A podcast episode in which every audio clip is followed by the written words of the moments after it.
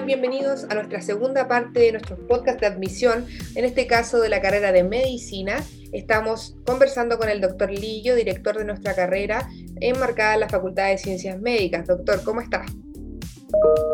¿Qué tal? Muy buenas tardes. Gusto de saludarlos. Muchas gracias por estar con nosotros en esta segunda parte de nuestro podcast de admisión, en este caso hablando de medicina, ¿cierto? Nuestra nueva carrera 2021 eh, que se integra a nuestra, a nuestra formación en la UBO. Y vamos a conversar de un tema que obviamente hemos estado hablando bastante de la pandemia en diferentes carreras con diferentes directores y obviamente no podemos dejar de lado al área de la salud que ha sido la más, más golpeada en todo esto de la pandemia. Eh, estuvimos conversando anteriormente también con la directora eh, Gloria Madrid de, de, Enfermería, quien también nos estuvo contando ahí el rol de la enfermería en este proceso, también en kinesiología, terapia ocupacional, o sea, es un, sistema de salud gigante que han estado todos batallando contra la pandemia. Entonces, en base a eso, doctor, le queremos preguntar, eh, bueno, nuestra temática de hoy es el impacto que ha causado la pandemia en los pacientes con patologías. Entonces, queríamos preguntarle cómo ha impactado esta pandemia en los controles médicos habituales de los pacientes. Bueno, ese es un tema súper importante porque en, el fondo eh, nos hemos pasado ya un año y medio como metido en... Eh, en, una, en, una, en una patología, en una patología bien específica que por su intensidad y su gravedad, ¿no es cierto?, y su eh, expansión global, se le ha denominado como una pandemia. Entonces, eh, lo que ocurre es que los sistemas de salud y las personas se enfocan en, esta, en esta, problemática que tienen en el día a día, ¿ya? Y eh, tanto los sistemas se ven obligados a cambiar sus, eh, sus maneras de, digamos, de, operar que tienen frente a los distintos programas que responden a los distintos tipos de enfermedades o a la parte de prevención, etcétera, que también las personas eh, cambian su hábito de, de alguna manera, ¿no es cierto? Porque antes de que comenzara la pandemia, la gente, incluso de repente como que los médicos no, o los funcionarios de la salud, de repente hacíamos ver que las personas eh, eran un poco, eh, o sea, tenían demasiadas expectativas eh, en el, frente a una determinada enfermedad o una molestia, concurrían a los, por ejemplo, los servicios de urgencia, porque uno sabe que si llega al servicio de urgencia, el servicio de urgencia te tiene que atender. Entonces, finalmente, las personas creen que si van al servicio de urgencia, eh, no, no, van a quedar sin una atención, ¿me entiendes? Pero lo que puede ocurrir es que la expectativa sea frustrada porque en el fondo te van a solucionar el problema que, está emergente, que está urgente con el paciente, y a lo mejor, ¿no es cierto?, el, ese otro problema que subyace va a tener que esperar a una segunda etapa. Exactamente. Y con este sistema, de, digamos, del, del, COVID, eh, que todo, muy, una gran parte de los recursos médicos se orientan a la atención de estos pacientes graves, etcétera, lo que sucede es que eh, se produce este cambio en la modalidad de trabajo de los servicios y por otro lado eh, el cambio de la actitud en el, en el paciente y el paciente, por ejemplo, al comienzo de la, de la pandemia yo conversaba con, con, la gente que uno, digamos, circula normalmente y te decían, no, no, es que no quiero ir al hospital. Claro. No quiero ir a la clínica porque hay gente con COVID. Claro, mucho miedo, mucho temor. Entonces, eso hace que se produzca esto que tú llamabas, ¿no es cierto?, que era el impacto que, que se produce en el, en, el, en el, control de las patologías crónicas, ¿ya? Entonces, bueno, cuando lleguemos al momento de que esto empiece a demainar y empiecen a haber muy pocos casos de COVID, van a empezar a aflorar una serie de patologías que quedaron como olvidadas, ¿no es cierto? Y quedaron como subyacentes durante todo este tiempo, ¿ya? Sí, se y probablemente, claro, de hecho, mira, yo leí un artículo y la, la OMS, la Organización Mundial de la Salud, dice, muchas personas que necesitan tratamiento para patologías como el cáncer, las enfermedades cardiovasculares y la diabetes, no han recibido los servicios de salud y los medicamentos que necesitan desde que comenzó la pandemia. Dijo Tedros Adhanom, y tiene un apellido difícil de, leer, director general de la entidad durante la presentación de un estudio sobre el tema. O sea, y lo mismo nos ha pasado acá. ¿Entiendes? No, claro, no con la misma intensidad que le puede ocurrir a un país que tiene un servicio de salud no tan potente como el nuestro, porque nuestro servicio de salud es de lo más potente que hay en el mundo. En la década del 50 se creó el Servicio Nacional de Salud y después de eso se, estableció un, sistema de formación de médicos, enfermeras, eh, matronas y otros profesionales de la salud y el sistema de salud que tenemos en Chile es un, sistema de, digamos, de excelencia, ¿ya? muy bueno. O sea, nadie podría, digamos, criticar lo que ha ocurrido con la pandemia. Por ejemplo, me imagino que ustedes cuando conversaron con la directora de enfermería, eh, digamos, se dieron cuenta que la reacción del personal que ha tenido, o sea, la ética con que ha actuado el, personal en esta época es, eh, una cuestión enormemente eh, estupenda. Entonces, ¿qué es lo que ocurre? Nuestro problema en el sistema de salud es la cobertura. Exactamente. O sea, a lo mejor no, no, podemos cubrir a toda la, a toda la gente que, que tiene sus su necesidades. Entonces, eh, por ejemplo, el doctor Luis Herrada, jefe de urgencia de la clínica Las Condes, dice, hay una mezcla de situaciones entre las que se cancelaron los controles médicos y que se reutilizaron espacios y personal para atender los casos de COVID. O sea, los servicios tenían que cambiar y, y eso ha, generado, ¿no es cierto?, que pacientes con dolor torácico, con, eh, no sé, con eh, problemas abdominales, gastrointestinales, etcétera, ¿no es cierto?, hayan visto postergado, digamos, su...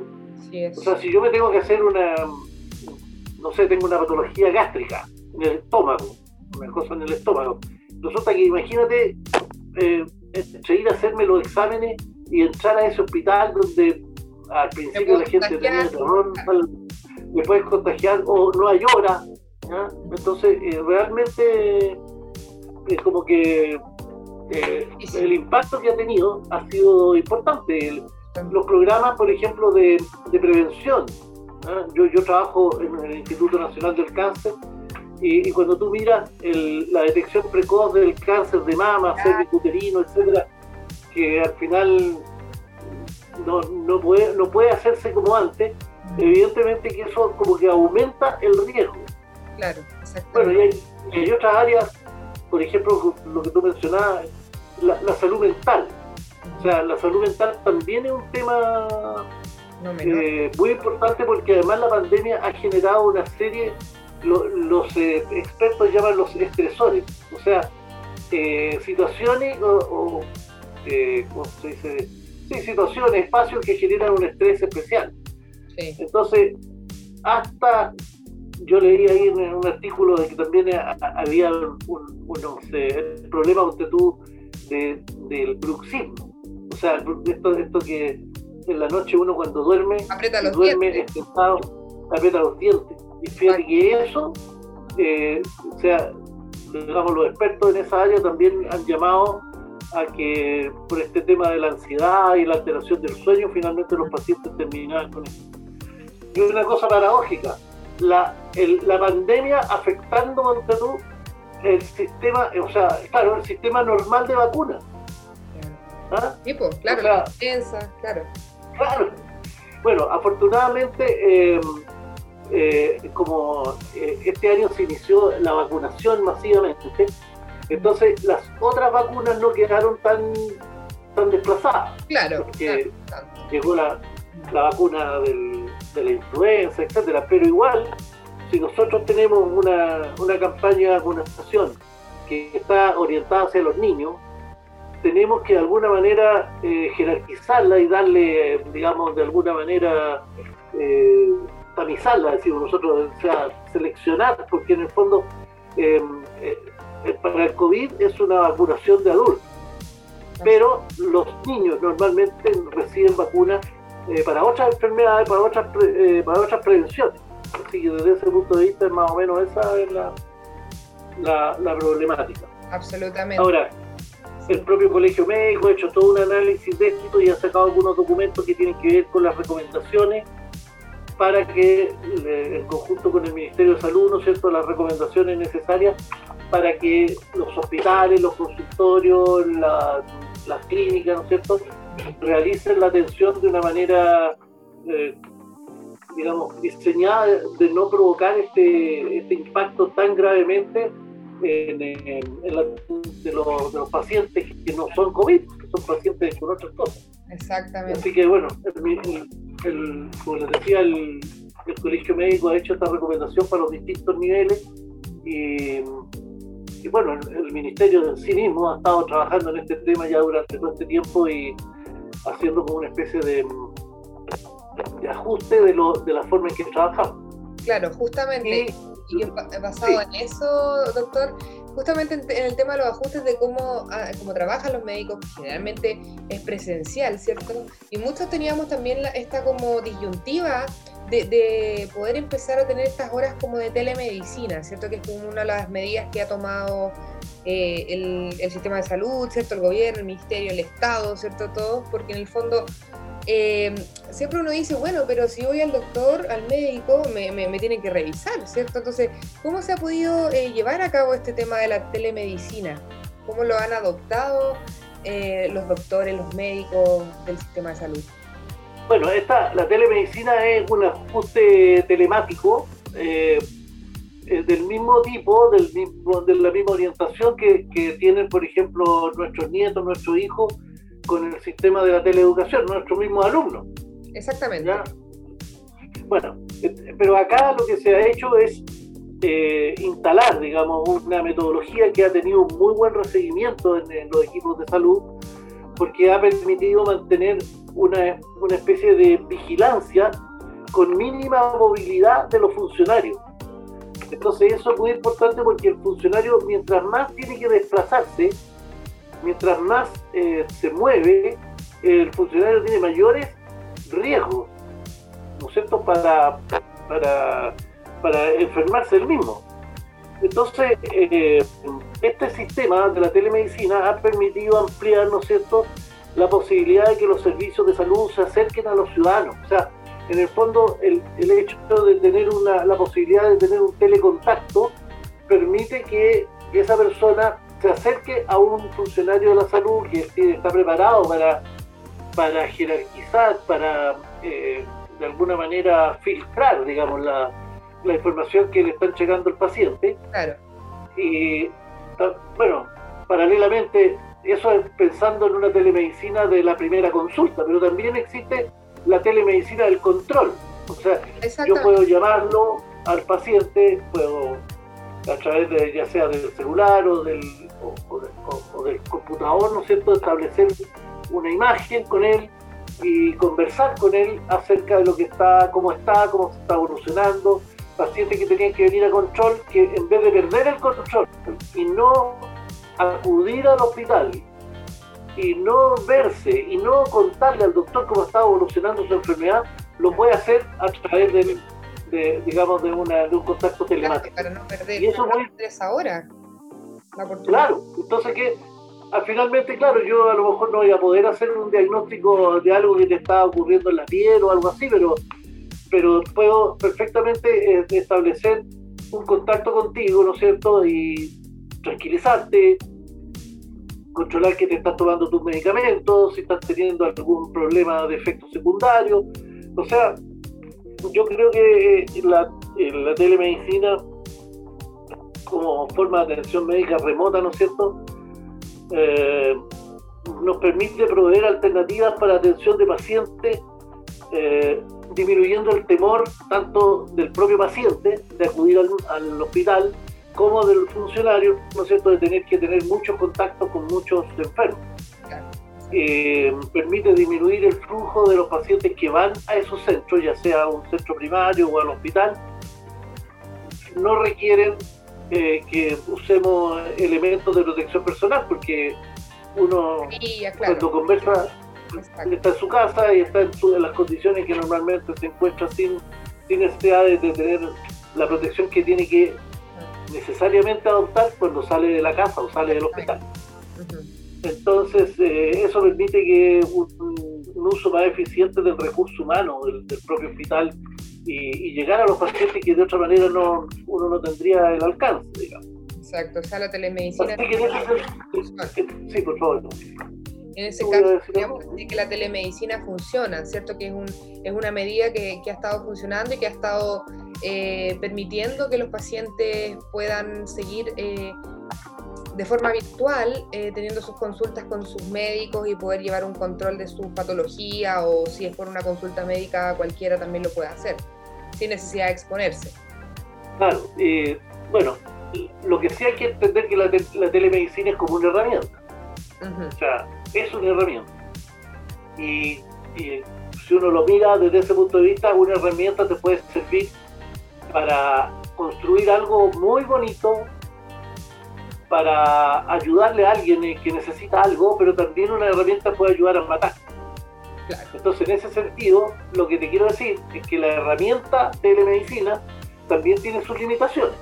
Entonces, uno, ¿ah? o sea, uno tiene que estar consciente que no todas las patologías las va a poder diagnosticar a través de la telemedicina y, tiene que tener un, eh, protocolo especial para realizar la telemedicina y, ir eh, como de alguna manera eh, seleccionando aquellos síntomas, aquellos elementos del paciente que me permiten a mí quedar tranquilo después de la, de la entrevista telemática, ¿no es cierto? Es decir, quedar tranquilo porque veo que el paciente está tranquilo, que, está, que, que, tiene sus medicamentos, que se los van a dejar a la casa, no sé, que los retira, que no tiene síntomas, digamos, de, efectos colaterales y que en general ha estado bien. Y a pesar de que a lo mejor a mí me gustaría hacerle algún examen de control en este momento, no lo puedo hacer porque significaría tener que, por ejemplo, ingresarlo al hospital. claro, claro. Por ejemplo, no sé, digamos, ingresarlo y, en el momento en que tú lo hospitalizas, eh, bueno, si es que encuentras una posibilidad para hospitalizarlo por el tema de la, de la gran cantidad de pacientes que tenemos de COVID, de repente como que es difícil. Eh, que no todas las formas de telemedicina que nosotros utilizamos, porque hay distintas, distintas formas de telemedicina. ¿eh?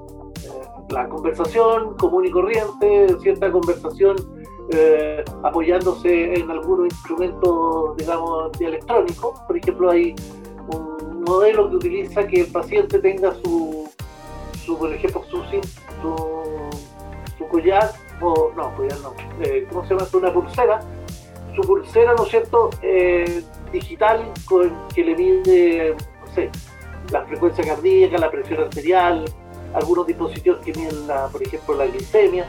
O sea, el paciente puede tener esas cosas en su casa, se la instala, eh, entramos a un programa computacional, entonces yo voy viendo cómo están tus signos vitales, ¿entiendes? Puedo medir lo que te pasa. Entonces ahí hay un modelo también un poco distinto al tradicional, ¿ya?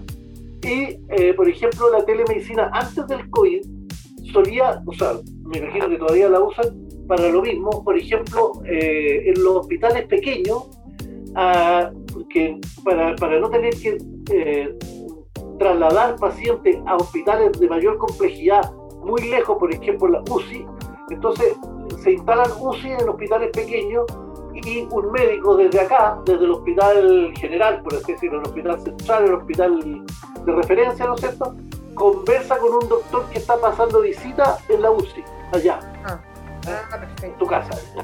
Entonces, eh, Ahora, incluso con la capacidad de que si tenemos un buen sistema de, cámara, yo puedo apreciar las características físicas del paciente.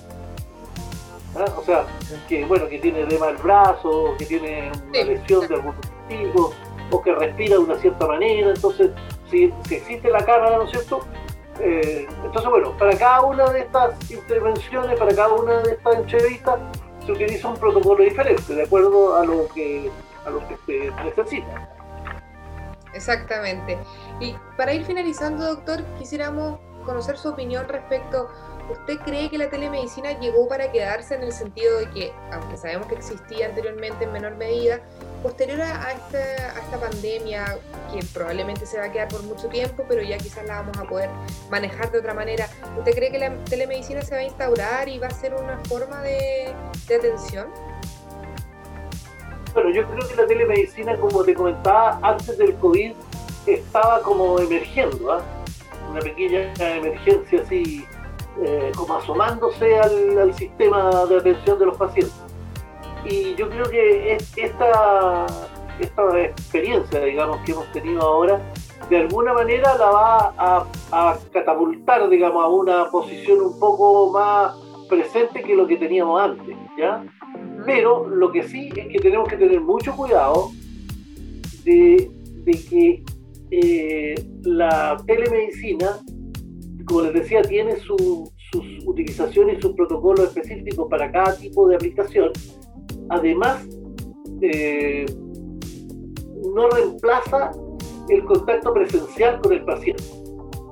Entonces, hay muchos pacientes que que, bueno, muchos pacientes que se pueden, eh, ciertas cosas que se pueden regular por telemedicina, que se pueden acordar por telemedicina, pero hay otras cosas que, en las cuales es muy importante el contacto directo entre el paciente y su médico. Requiere presencialidad. Claro, que requiere, porque, porque de repente muchas veces la enfermedad del paciente está oculta detrás de algo. Claro.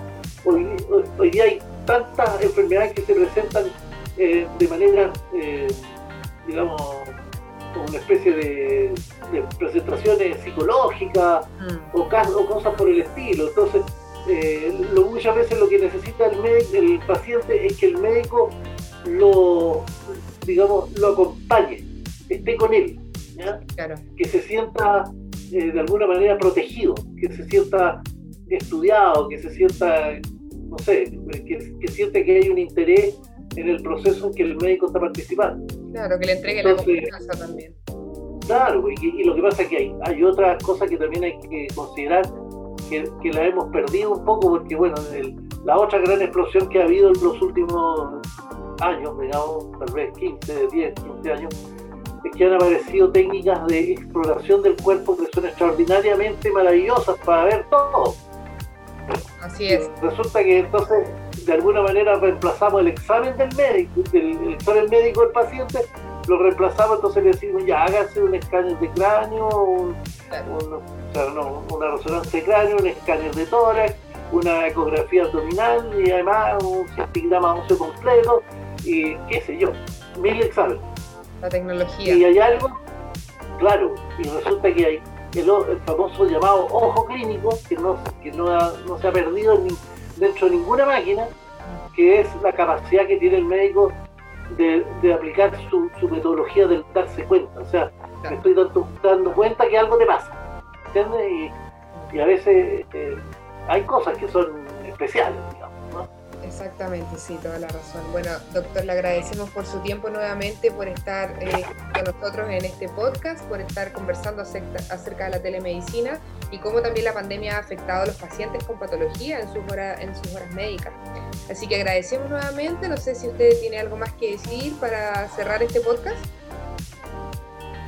No, bueno, tal vez eh, eh, de alguna manera eh, entregar el mensaje que cualquiera que sea la metodología o la manera en que nosotros nos contactemos con nuestros pacientes, nuestros estudiantes tienen que aprender de nosotros eh, también a través del ejemplo. Y yo creo que la, una de las cosas más importantes que se, se aprenden a través de esta, esta especie de modeling o modelaje, como le llaman, es precisamente la, la ética médica.